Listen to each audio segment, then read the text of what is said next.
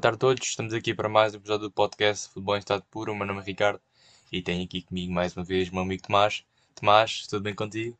Olá, boa tarde a todos, está tudo bem comigo? Espero que esteja tudo bem contigo, como sempre, e preparado aqui para mais um episódio. Episódio este que terá como tema a Taça Portugal, que viu o grande Mafra, a única equipa da segunda divisão, a alcançar as meias finais e pela primeira, primeira vez na sua história. Falaremos também da Supertaça de Espanha, que volta a ter muita polémica, porque volta a ser realizada fora de Espanha. Não sei porque é que se chama Supertaça Espanhola. É, é realizada então na Arábia, com muito Como pouco se- público. E como se fosse um mini torneio, não é? Em vez de ser Exatamente. um jogo coisa. É quase que há mais jogadores em campo do que na bancada, pessoas, portanto diz muito, mas iremos mais, lá à frente falar sobre isso. E também por último falar sobre a CAN, porque está recheada de gols em cada jogo, Ah, mas também com muito espetáculo, como sempre, e muita polémica, mas já chegaremos lá mais à frente. Começando pela Taça Portugal, porque hum, os dois favoritos a ganhar cumpriram com o que deviam ter feito, o Sporting e o Porto passaram à meia-final, vão-se defrontar nesta meia-final. O Sporting goleou o Lessa por 4-0 e o Porto venceu o Vizela por 3-1. Dois jogos ah, fáceis, entre aspas, para as duas equipas que conseguiram ah, aquilo que mais queriam, que era chegar à próxima fase da Taça Portugal. Tomás, o, que, o, que, achaste destes dois jogos e o que esperas desta meia-final entre estes dois grandes ah, equipas? Sim, ah, posso começar pelo, pelo Sporting. Acho que o jogo do Sporting foi um jogo fácil e, e também era acessível, porque o Lessa, por mais que, seja ele ah, e o Mafra foram as duas equipas que, que até eliminaram, se não me engano, duas equipas da Primeira Liga. Um, o Lessa ainda mais surpreendente vindo da terceira divisão, ou sim, agora já é terceira divisão. Acho que, que foi uma boa taça de Portugal e, e falando agora do jogo, acho que o, que o Sporting ganhou tranquilamente, também acho que era o esperado, acho que por milagre o Lessa poderia aguentar-se. Não, não aguentou-se, mas é o que eu digo, acho que é, que é orgulho, porque acho que, que só podem estar orgulhosos de si mesmo, porque fizeram um grande trabalho, não é uma equipa da terceira divisão, ir aos oitavos de final a eliminar duas equipas da Primeira Liga e mesmo assim ser eliminados pelo Sporting, não é? O atual campeão do Campeonato Português, acho que é de levantar a cabeça. Em relação ao Porto, hum, o Porto rodou alguma equipa, o Vizela também tinha alguns casos de Covid, não sei, acho que não- a Liga disse que não eram suficientes para adiar o jogo, mas, mas estavam até desfalcados. Mas sinceramente, ah, acho que o Vizela com o que tinha até se debateu bem. É acho que, na minha opinião, o resultado é justo porque o Porto jogou melhor que o Vizela, sem dúvida. Acho que até o terceiro golo ah, era mais do que merecido e só veio mesmo assim aos, aos 90 minutos. Ahm, por isso, acho que, que foi também, posso dizer que foi um jogo tranquilo para o, para o Porto. Ahm, tirando quando estavam empatados, não é? Mas, mas de resto, acho que o Porto conseguiu equilibrar bem, por isso acho que foram oitavos de final tanto fáceis para as duas equipas, ah, mas que, que vão ter se calhar as semifinais mais difíceis, porque vai ser um contra o outro. E vamos ser sinceros: quem ganhar esta semifinal provavelmente vai ser o campeão da taça de Portugal. Só duas reparações. Ah, não é oitavo de final, é quarto de final. Sim, e a outra é que o Lessa não está na terceira divisão. Ah, é verdade que conseguiu o apuramento para a Liga 3, mas devido a problemas económicos ah, não conseguiu assegurar essa, essa, essa passagem à Liga 3 e teve que ficar no Campeonato de Portugal. Portanto, basicamente está Ah, ainda na sim, quarta pois é, divisão. porque eu estava-me a esquecer que o Campeonato de Portugal já se tinha separado, pois é, que já não é antes Sim. da segunda, ok, estava-me a esquecer disso.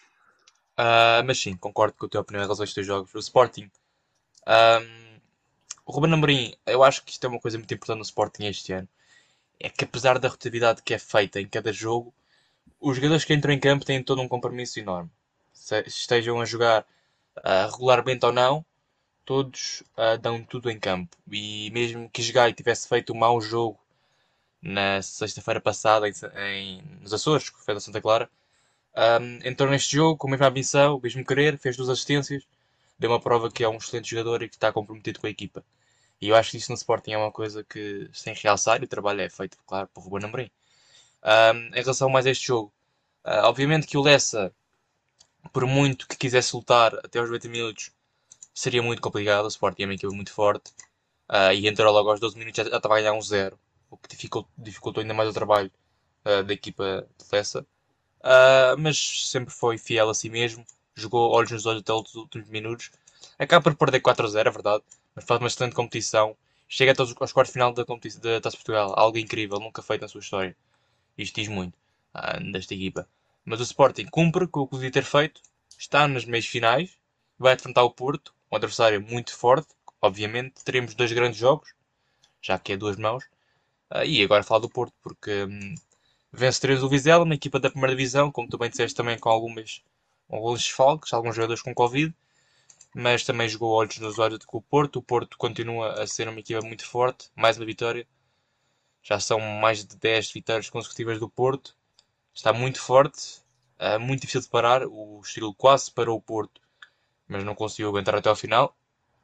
E já que não falo do Porto, eu acho que podemos aqui falar também de um assunto que é o mercado. E que eu acho que neste momento no Porto é impossível não falar de mercado. Porque acaba de perder Sérgio Oliveira e Corona. Dois jogadores que apesar de não serem titularíssimos neste momento na equipa de Sérgio Conceição, já foram e continuam, e continuavam a ser peças fundamentais na equipa uh, do Dragão. Um, Tomás, o que é que achas que o Porto perde com a saída de Sérgio Oliveira e de Corona e se achas que vai fazer falta à equipa de Sérgio Conceição? É sim, eu acho que há dois pontos positivos. Há dois pontos. Um, um de dar os parabéns ao Porto e outro de, de pronto, dizer que o Porto ia ter feito melhor. Em relação a, a fazer falta, acho que não vai fazer assim uma falta tão significativa, porque o que é certo é que já na época passada, como nesta época, principalmente nesta época, tanto o Corona como o Sérgio Oliveira não, não jogaram quase nada, jogaram pouco. Um, e dar os parabéns ao Porto, porque visto que a questão dos, dos contratos estava a correr mal e já que iam perder os jogadores no final deste ano, conseguiram pelo menos ganhar algum dinheiro em janeiro ao vender, em vez de, de desistir e deixar, e deixar a custo zero, principalmente o Sérgio Oliveira, que foi a 15 milhões, se eu não me engano, para o Roma. Por isso, uh, acho que, que é positivo o facto como o Porto conseguiu contornar esta situação, não renovar com jogadores importantes. Claro que há épocas atrás foram jogadores muito importantes, principalmente de Corona, lembro-me de Corona no seu melhor momento de forma do Porto, era considerado por muitos o melhor jogador da Liga Portuguesa. E não era à toa, porque realmente ele jogava muito. E então acho que, que é por aí. Mas lá está, visto que eles já estavam encostados e já que iam sair no final da época, acho que é dar os parabéns ao Porto por os ter conseguido colocarem num clube uh, em janeiro para ganhar pelo menos algum dinheiro. Sim, eu acho que isso é um problema que o Porto tem que resolver o mais rápido possível. Nos últimos anos já foram alguns jogadores. Quatro, pois. últimos 4 ou 5 anos foram imensos jogadores importantes, com bastante valor de mercado, que saíram do Porto a custo zero. Um, é verdade que há muitas pessoas que dizem 3 milhões Corona, mesmo não sendo titular do Porto, não vale só 3 milhões. É verdade, mas se não fosse 3 milhões era a custo zero. Sim, é melhor do que nada. Um, pois, então eu sei que dói, mas tinha que ser assim. Um, e, o, e o Porto acaba por fazer bem esse papel, uh, porque acaba por conseguir reter algum dinheiro quando podia não reter nenhum. Se acho que vai fazer falta, são dois jogadores muito importantes no Porto, jogando ou não, são dois jogadores muito importantes porque conhecem a casa, uh, sabem e conhecem muito bem Sérgio Conceição uh, e continuam a ser jogadores muito bons. A Corona é um jogador muito polivalente, faz a ala toda, as duas, faz neste caso as duas alas todas. não estou a dizer que os, que os Aidu e João Mários e coisas assim não são bons, mas Corona penso que Sim, seja melhor. Em boa mas forma acho... é muito melhor, Ricardo. Mas eu, mas eu acho que o Corona já estava muito a pedir para sair. Sim.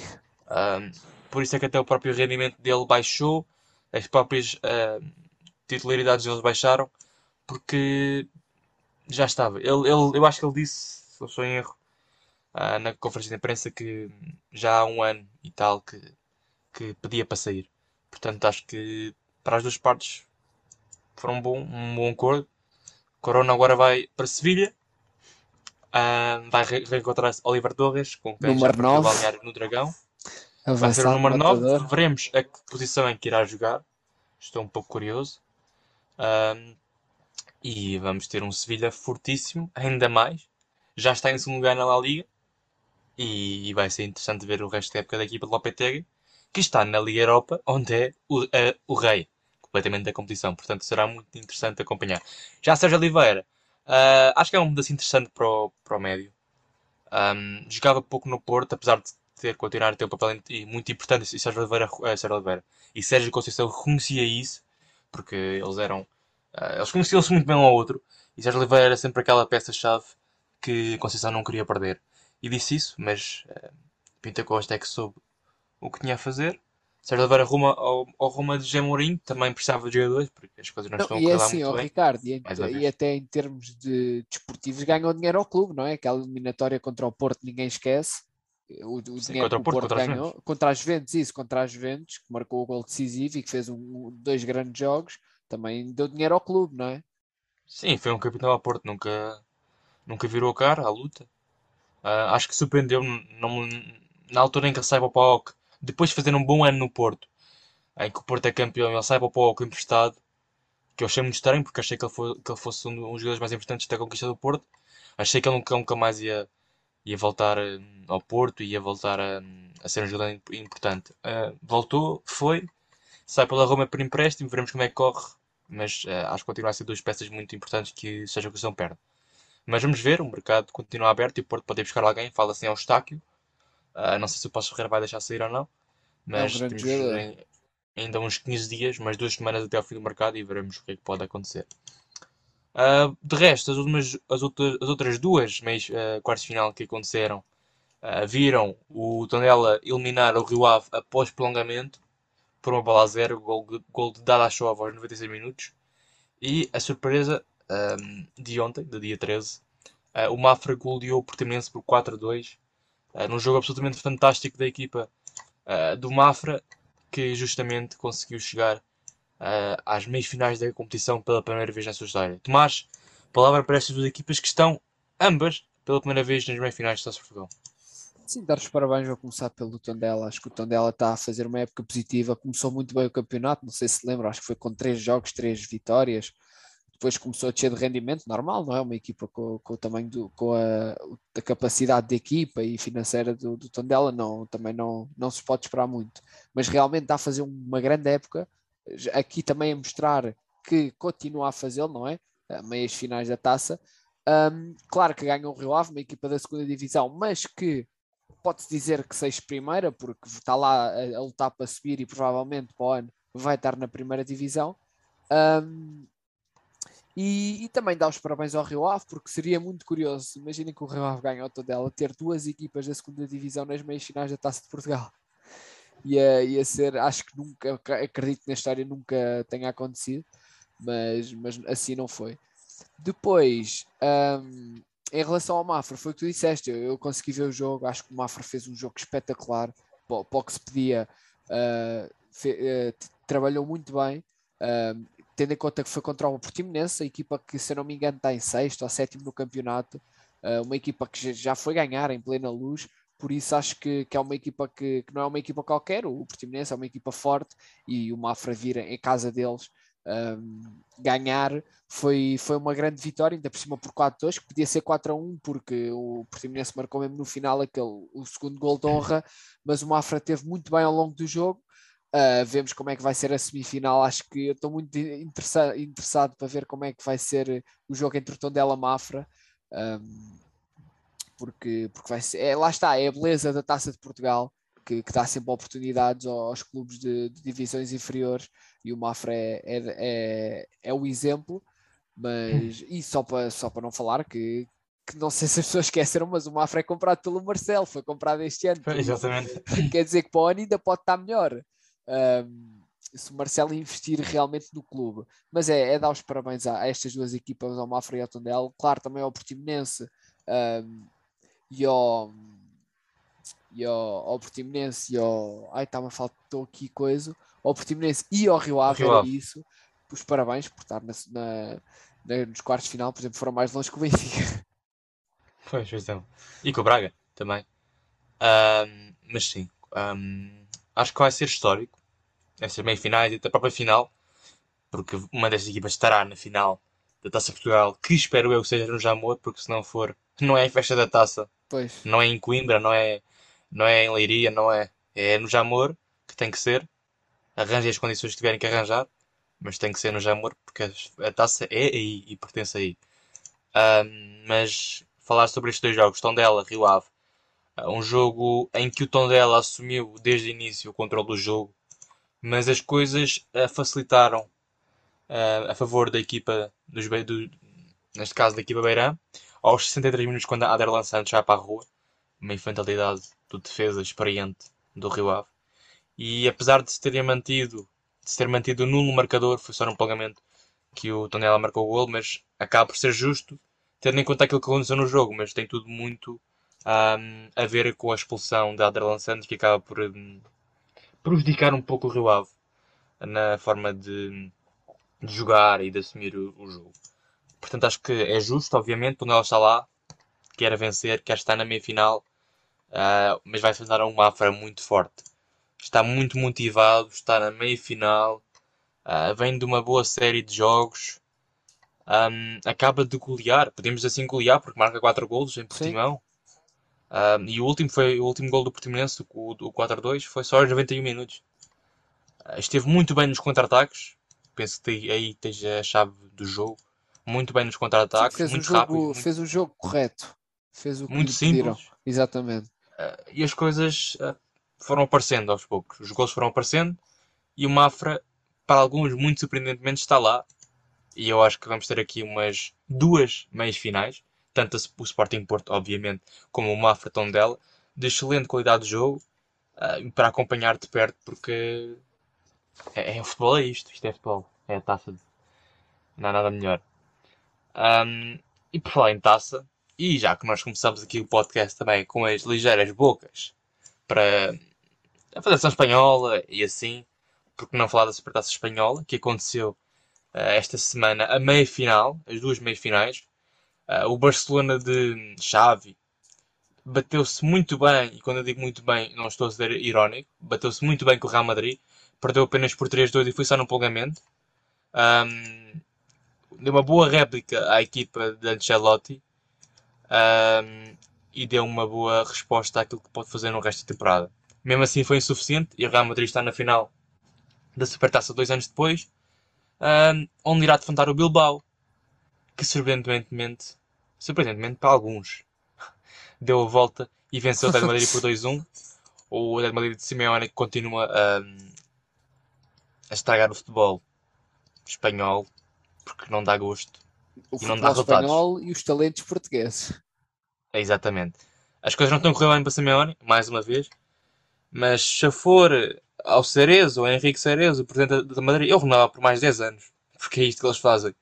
Ele ganha um jogo qualquer, muito bom, renova, bora, mais 10 anos. As coisas não são fáceis e o de Madrid vive muito do passado. De qualquer maneira, continuam a ser os campeões e foram justos os campeões, neste caso. Mas aqui acabaram por perder e o Bilbao está na final também desta competição. Um, e justamente porque também fez um bom jogo um, e acaba por marcar os três gols, porque é um gol foi autogol, o Nai Simon, e os dois gols de Bilbao, pronto, foram de Bilbao. Portanto, Bilbao Real Madrid na final, Tomás, palavra para estas duas semifinais e para o que esperas da final deste fim de semana entre Bilbao e Real Madrid. Sim, só começar a dizer que o campeão do. O, a equipa ganhou o campeonato e a equipa ganhou a taça do Rei, ambas não estão na final da Supertaça, por isso.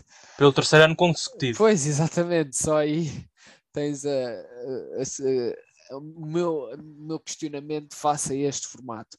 Em relação aos jogos, acho que o jogo do Barcelona Real, uh, acho que os dois jogos, porque é assim, por mais que, que seja na Arábia, não sei o quê, é impossível substituir estes jogos uh, noutro país do que ser em, em Espanha, não é? Porque dependendo de ser no estádio do Barcelona, do Real ou no estádio neutro, é Espanha, é o, é o país deles, é onde há mais adeptos do Real Madrid, onde há mais adeptos do Barcelona.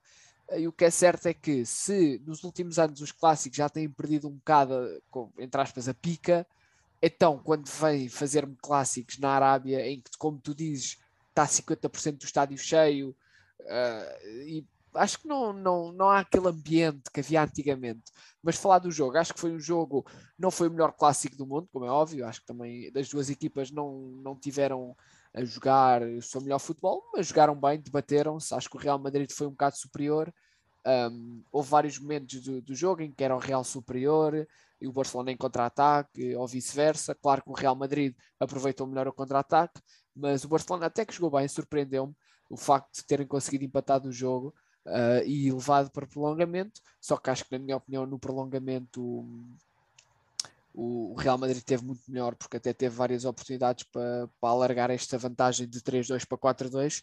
Uh, há uma de Rodrigo, no, mesmo no final, isolado à frente da baliza, que ele falha, mas acho que isso não interessa, já ganharam.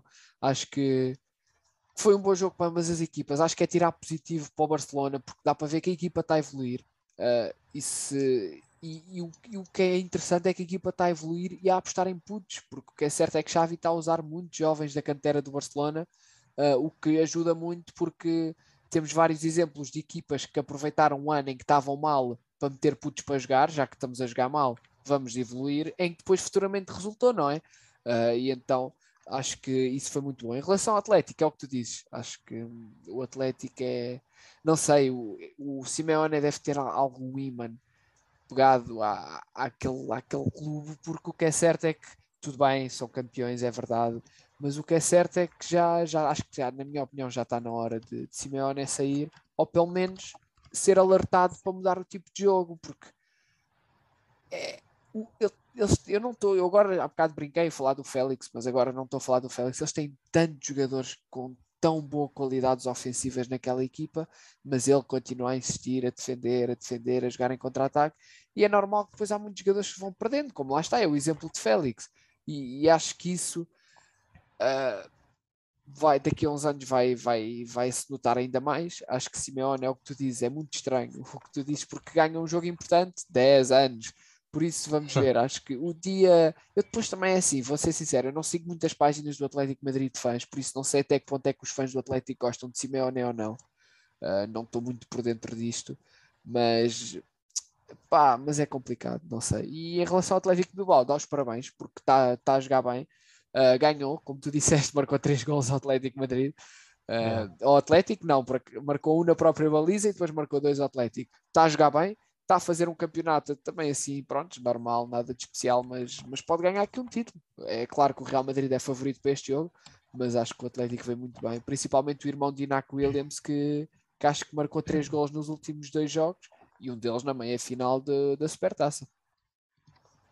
Sim, uh, Bilbao, quando é taça, tem sempre este, esta nova vida um, que faz com que a equipa se transforme completa, completamente. Um, e tem, como tu disseste, uma oportunidade aqui enorme para vencer. Tem, tem equipa para bater-se com o Real Madrid, mas, tal como eu disse anteriormente, o Real Madrid está numa uma boa fase.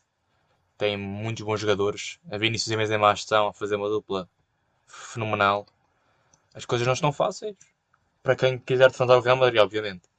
Mas o Bilbao, um, se conseguiu bater o Real Madrid, poderá conseguir também bater o Real Madrid.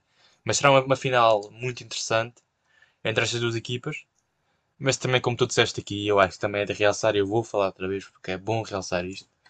Um, há três anos quiseram mudar este formato, quando era apenas uma final, como em todos os outros campeonatos europeus em que a supertaça do país é entre o campeão e o vencedor da taça ou caso o campeão seja mesmo vencedor da taça o finalista da taça, era um jogo apenas entre essas duas equipas.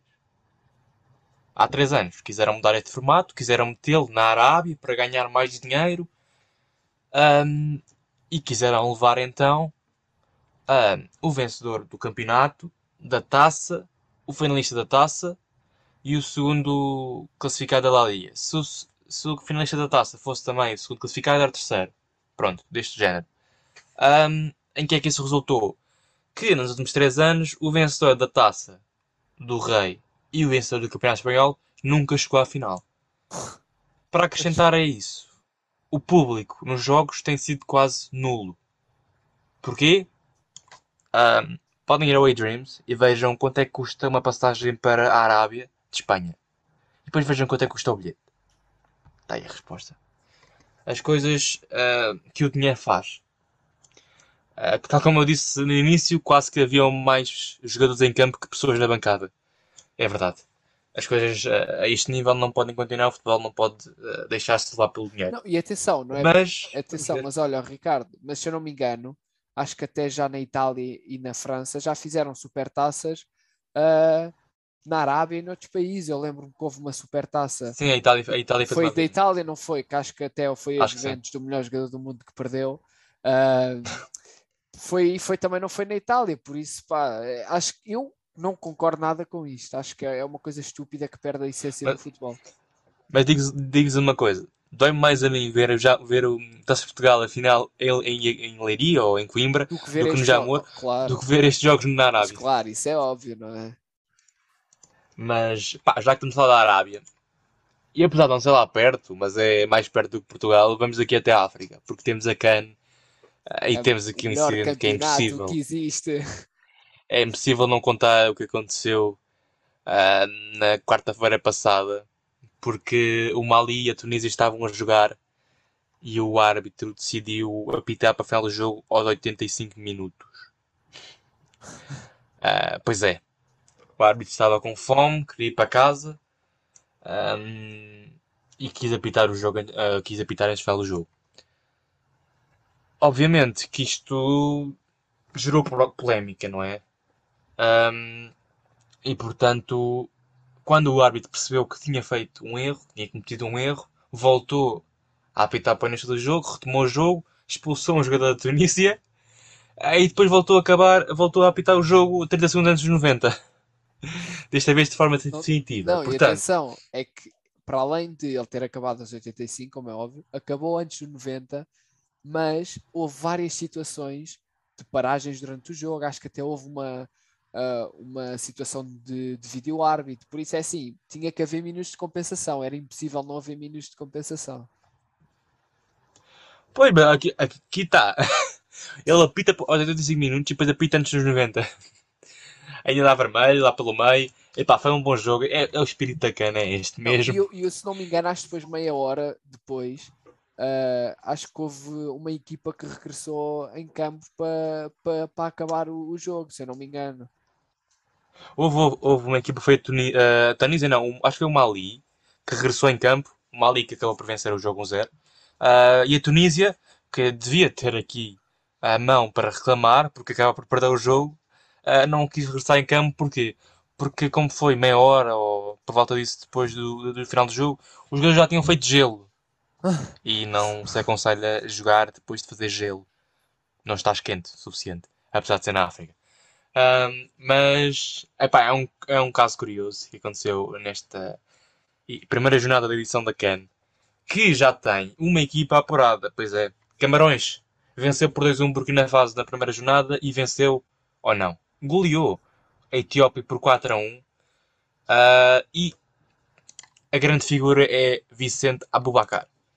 O ex-jogador do Porto leva já 4 gols na CAN e prepara-se para ah, arrecadar, quem sabe, o prémio de melhor marcador e de melhor jogador desta competição. Tomás, Camarões joga em casa. Achas que é um principal candidato a vencer o título? Acho que sim, eu vou ser sincero, não conheço todas as equipas da África, tipo por jogador, quase, aliás, quase todas. Uh, claro que conheço os melhores jogadores de cada, de cada seleção, Um, mas sim, acho que Camarões deve ser a equipa se calhar mais equilibrada, pelo menos há uns anos era, agora não tenho acompanhado muito bem uh, como é que está a seleção do, dos Camarões, mas, mas o que é certo é que não é uma seleção má e, e já está apurada e por estar a jogar em casa, acredito que, que, possa ser uma das favoritas, não é? Qualquer seleção a jogar em casa pode ser favorita. Até temos o exemplo do Mundial da Rússia, não é? Que a Rússia fez um grande Mundial. Por isso, Também sempre... temos o exemplo do europeu da França, que a França fez um grande Mundial e perdeu com o Portugal. Pois, lá está, exatamente. É isso que eu estou. Mas Portugal estava a jogar em casa.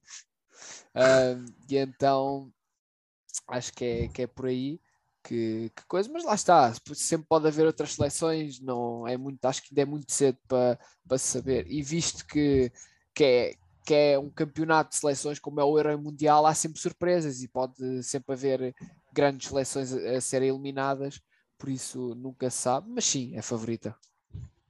Sim, e já agora também Marrocos está perto de, de garantir. Ah, não, olha, eu estava-me a lembrar agora, eu esqueci de dizer uma coisa sobre Camarões, é que Camarões ainda se deu ao luxo, acho que por problemas de, de, de pessoais, de, de, confusão com a Federação, não convocaram o Matip, ou seja, provavelmente também não convocaram a melhor defesa que eles teriam lá. Uh, eu que sou do Liverpool agradeço, não é? Porque este mês já vai ser difícil sair o Mané e o Salah. Mas, mas, mas pronto, é, é isso. Mas estava a dizer que o Marrocos está perto de garantir também o apuramento para a próxima fase uh, da CAN. Marrocos que não tem Tarap nem Fedal, uh, nem Ziyech, penso eu também. Prepara-se para a vencer o, o Comoros por um zero neste momento.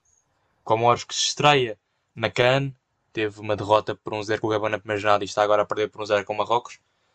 Uh, provavelmente também será já eliminada. Uh, mas Marrocos está perto de garantir e juntar-se aos Camarões como a segunda equipa já na luta final da competição. Uh, por último, também dar um destaque aqui à Gâmbia, que também estreia na CAN, venceu na primeira jornada Mauritânia por um zero e prepara-se também para fazer, quem sabe, uma surpresa nesta competição. A CAN, nas próximas semanas, será, como, como sabem, transmissão no Canal 11. O Canal 11 recorreu aos pedidos de tanta gente após os primeiros jogos da primeira jornada para transmitir a CAN. Portanto, já não vai ser no Futebol Estado por Instagram que vão ter em exclusivo. Também terão no Canal 11. Uh, ah, mas quem sabe também podem acompanhar no nosso canal de Instagram, que tem lá tudo para vos transmitir a melhor informação possível. Uh, por hoje é tudo. Muito obrigado e até à próxima. Até à próxima. Thank you.